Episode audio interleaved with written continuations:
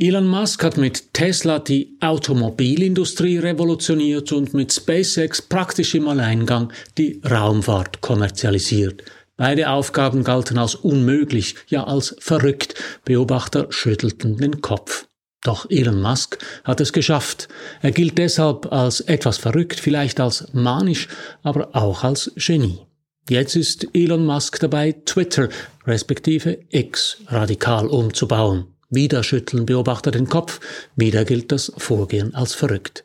Aber wenn jemand es schaffen könnte, die sozialen Netzwerke neu zu definieren, dann doch Elon Musk, oder? Doch Medien funktionieren ganz anders als Industrie und Luftfahrt. Diesmal könnte Elon Musk sein starkes Ego nicht nützen, sondern im Gegenteil dem Erfolg im Weg stehen. Warum das so ist, ob wir ein Netzwerk wie Twitter brauchen und wie das alles funktioniert, das erkläre ich Ihnen diese Woche in meinem Wochenkommentar.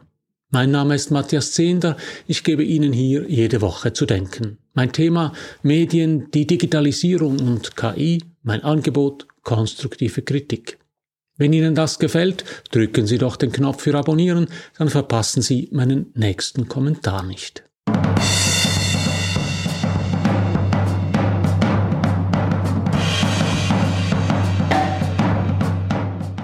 Tesla ist doomed, also dem Untergang geweiht. Das sagte Bob Lutz, der legendäre amerikanische Automanager mit Schweizer Wurzeln, im Jahr 2018 allen, die es hören wollten und auch manchen, die es nicht hören wollten. Für Lutz war klar, Tesla kommt aus dem Schlamassel nicht mehr raus.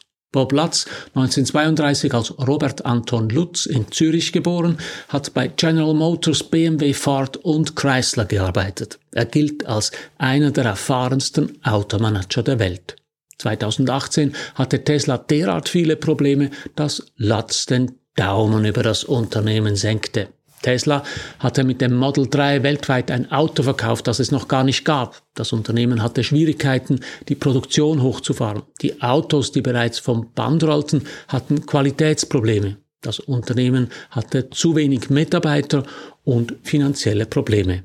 Platz war überzeugt, dass Tesla diese Herausforderungen nicht meistern würde.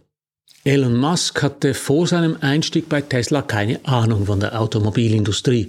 Er glaubte vor allem an sich selbst. In der Zeit, als Bob Lutz den Daumen über Tesla senkte, gab aber selbst Musk zu, dass sein Unternehmen durch die Hölle gehen müsse.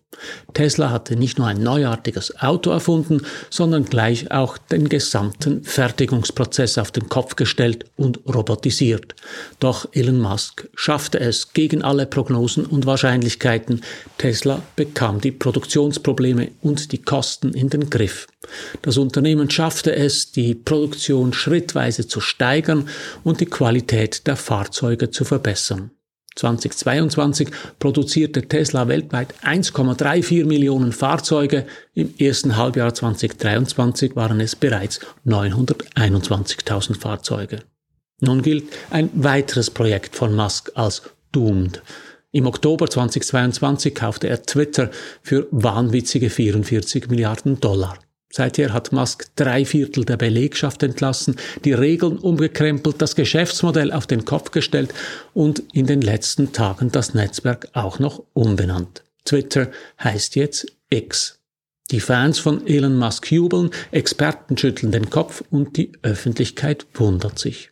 Ist hier wieder das Genie am Werk, das eine scheinbar unmögliche Aufgabe mit unkonventioneller Herangehensweise meistert, oder hat sich Elon Musk diesmal verrannt? Schauen wir uns die Sache genauer an. Es geht dabei um drei Fragen. Erstens, was ist eigentlich ein soziales Netzwerk? Zweitens, was ist oder was war das Spezielle an Twitter? Und drittens, was bringt Elon Musk? Kommen wir zur ersten Frage. Was ist ein soziales Netzwerk? Im wirklichen Leben knüpfen Menschen Bekanntschaften, aus denen sich Beziehungen zu anderen Menschen entwickeln. Jeder Mensch sammelt auf diese Weise Kontakte zu Freunden, Bekannten und Verwandten, Kolleginnen und Kollegen. Die Adressen und Telefonnummern dieser Kontakte sammeln sich im Adressbuch. Früher war das ein kleines Büchlein mit einem alphabetischen Griffregister. Im Geschäftsleben hatte man vielleicht ein Rolodex auf dem Schreibtisch stehen, eine kleine Drehkartei, in der man die Visitenkarten seiner Geschäftskontakte sammelte. Heute trägt man Telefonnummern und E-Mail-Adressen in das Adressbuch seines Handys oder Computers ein. Jeder Mensch verfügt auf diese Weise über ein soziales Netzwerk, also über Kontakte zu anderen Menschen. Facebook, LinkedIn und andere Dienste machen diese Netzwerke im Internet sichtbar und vor allem besser nutzbar. LinkedIn zum Beispiel ermöglicht es, Kontakte zu Geschäftsbekanntschaften zu knüpfen. Sie bleiben auch dann erhalten, wenn der Kontakt den Arbeitgeber wechselt. Wer sich bei LinkedIn einschreibt, wird selbst zum Knoten im digitalen Netzwerk. Er wird sichtbar als Kontakt und kann über sich und seine Fähigkeiten informieren und von anderen kontaktiert werden. Das Besondere an einem Netzwerk wie LinkedIn ist, dass sich die Teilnehmer untereinander vernetzen. Es gibt keine Zentrale, die alle Kontakte bündelt. Die Teilnehmenden sind grundsätzlich gleichberechtigt. Dieses System heißt Peer-to-Peer. -Peer. Es ist also ein Netzwerk von Gleichgestellten. Weil es keine Zentrale gibt, die für Ordnung sorgt, funktionieren solche Netzwerke nur, wenn sich die Teilnehmenden an einige Regeln halten. Ein Teil dieser Regeln ist in der Technik fest einprogrammiert, zum Beispiel die maximale Länge der Beiträge. Zweite Frage, was ist oder war das Spezielle an Twitter? Anders als bei LinkedIn ist der Zweck der Vernetzung nicht der Austausch von Kontaktdaten, sondern von kurzen Nachrichten. Ursprünglich durfte eine Nachricht nicht länger als 140 Zeichen sein. Seit 2018 sind es maximal 280 Zeichen. Das reicht für maximal 40 Wörter oder zwei bis vier Sätze. Gerade diese Beschränkung machte den Dienst effizient und interessant. Twitter zwang seine Nutzer dazu, kurz und präzise zu schreiben. Die einzelnen Kurznachrichten sind immer mit dem Absender versehen, können aber auch mit Hashtags markiert werden. Weil sich Nachrichten nach diesen Tags filtern ließen, wurden die bei Twitter zum zentralen Steuerelement. Auf einen Blick konnte man herausfinden, was zu einem bestimmten Thema auf Twitter gerade gepostet wurde. Dabei waren nicht nur die Beiträge der eigenen Kontakte sichtbar, sondern alle Nachrichten, die mit dem gleichen Hashtag gekennzeichnet waren. Twitter wurde so zur öffentlich verfügbaren Nachrichtenagentur. Nun kann man sich natürlich fragen, wozu braucht man überhaupt einen Dienst wie Twitter, wo doch das Internet als Ganzes auch ein Peer-to-Peer-Netzwerk ist und ich jederzeit jede beliebige Webseite aufrufen kann.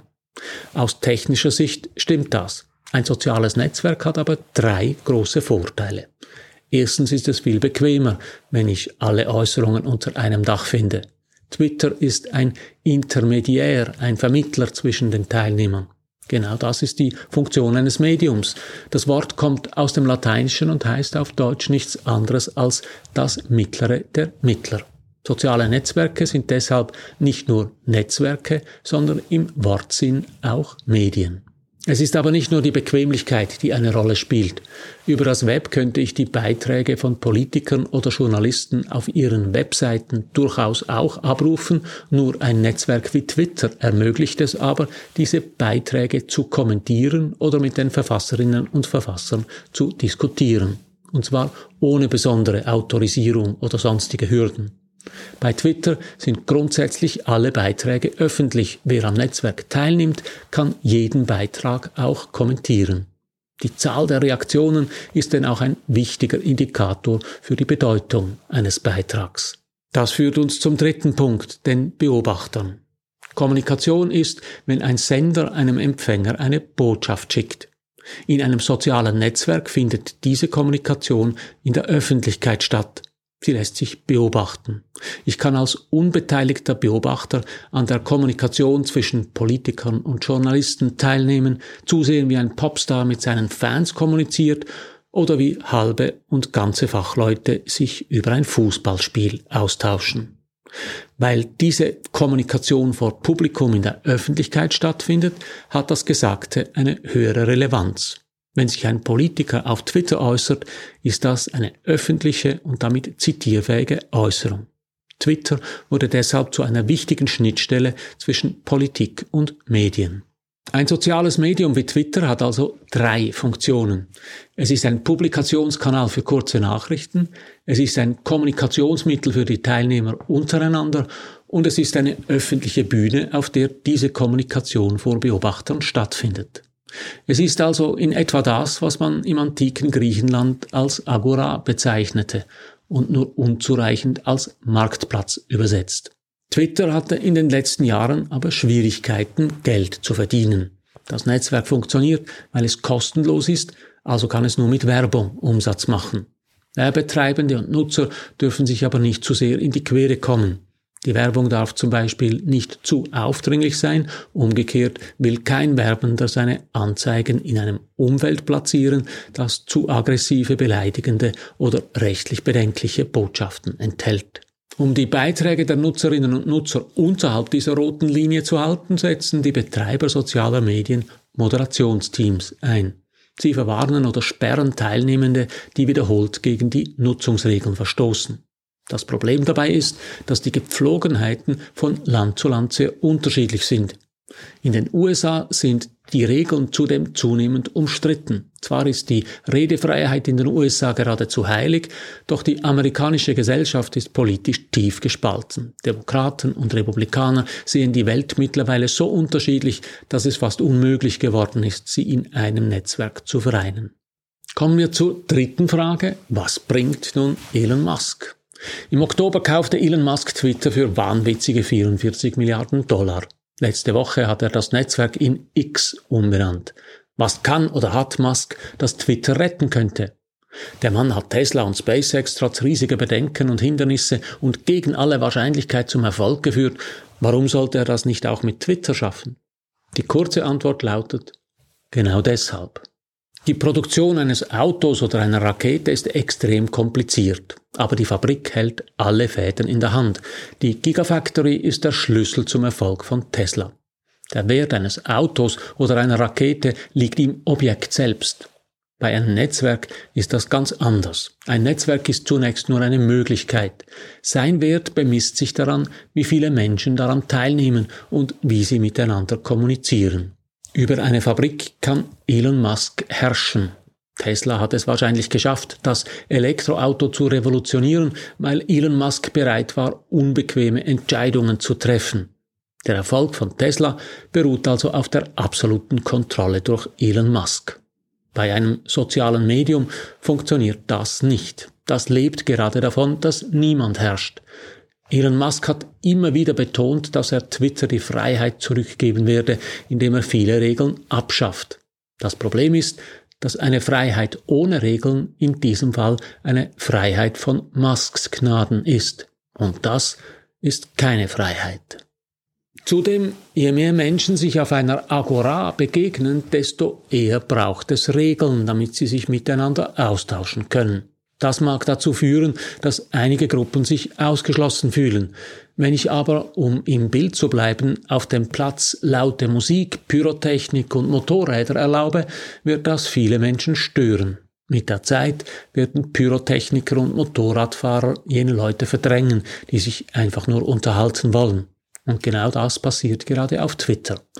Elon Musk hat viele Moderationsregeln abgeschafft und rechtsextreme Inhalte zugelassen. Das führt dazu, dass sich viele andere Nutzer gestört fühlen. Ganz zu schweigen von den Werbekunden, die ihre Werbung nicht in diesem Umfeld schalten wollen. Elon Musk baut Twitter derzeit im Eiltempo um. Diese Woche hat er den Dienst umbenannt in X. Er träumt schon lange von einer Super-App, mit der man nicht nur kommunizieren, sondern auch einkaufen und bezahlen kann. Das Vorbild ist die chinesische App WeChat, Sie ist in China zur Drehscheibe aller Online-Aktivitäten der Chinesinnen und Chinesen geworden. Dahinter steckt aber ein autoritärer Staat. Hierzulande ist das Bedürfnis nach einer solchen App vermutlich sehr klein. Dazu kommt, X ist als Name für einen solchen Dienst denkbar ungeeignet. X steht bei uns eher als Zeichen für eine Leerstelle, X beliebig. Suchen Sie einmal im Internet nach X, Twitter dagegen finden Sie sofort. Der Markenname ist sogar zum Verb geworden. Wir twittern. Dagegen ist es kaum möglich, sich vernünftig darüber zu unterhalten, was man gerade geixt hat. Die Türe steht deshalb weit offen für Dienste, die eine ähnliche Funktionalität bieten wie Twitter, aber nicht von Elon Musk beherrscht werden. Drei Dienste bieten sich derzeit als Twitter-Nachfolger an. Mastodon bietet eine ähnliche Funktionalität wie Twitter, setzt aber auf größtmögliche Vielfalt. Wie bei E-Mail gibt es keinen zentralen Server. Der Meta-Konzern hat in den USA Threads gestartet. Auch das ist ein Twitter-Klon eingebettet zwischen Facebook und Instagram. In Europa ist Threads noch nicht verfügbar. Und dann werkelt Jack Dorsey, einer der Gründer von Twitter, an einem Dienst namens Blue Sky, der ebenfalls ein besseres Twitter ermöglichen soll. Zumindest aus technischer Sicht hat Twitter oder X also schon heute mächtig Konkurrenz. Aber brauchen wir im Jahr 2023 überhaupt noch einen solchen Dienst? Gibt es nicht genug Möglichkeiten zum Austausch von Nachrichten? Die gibt es, ja. Es kommt aber eben nicht nur auf den bloßen Austausch von Nachrichten an, sondern dass dieser Austausch in der Öffentlichkeit stattfindet, also coram publico. Es wäre für eine demokratische Gesellschaft wichtig, eine digitale Agora zu haben, die von allen genutzt werden kann. Deshalb wäre es gut, wenn sich bald einer der Nachfolger durchsetzt. Und zwar kein x-beliebiger. So viel für heute. Drücken Sie doch noch schnell den Abonnieren und den Gefällt mir Knopf, dann hören wir uns in einer Woche wieder. Alles Gute.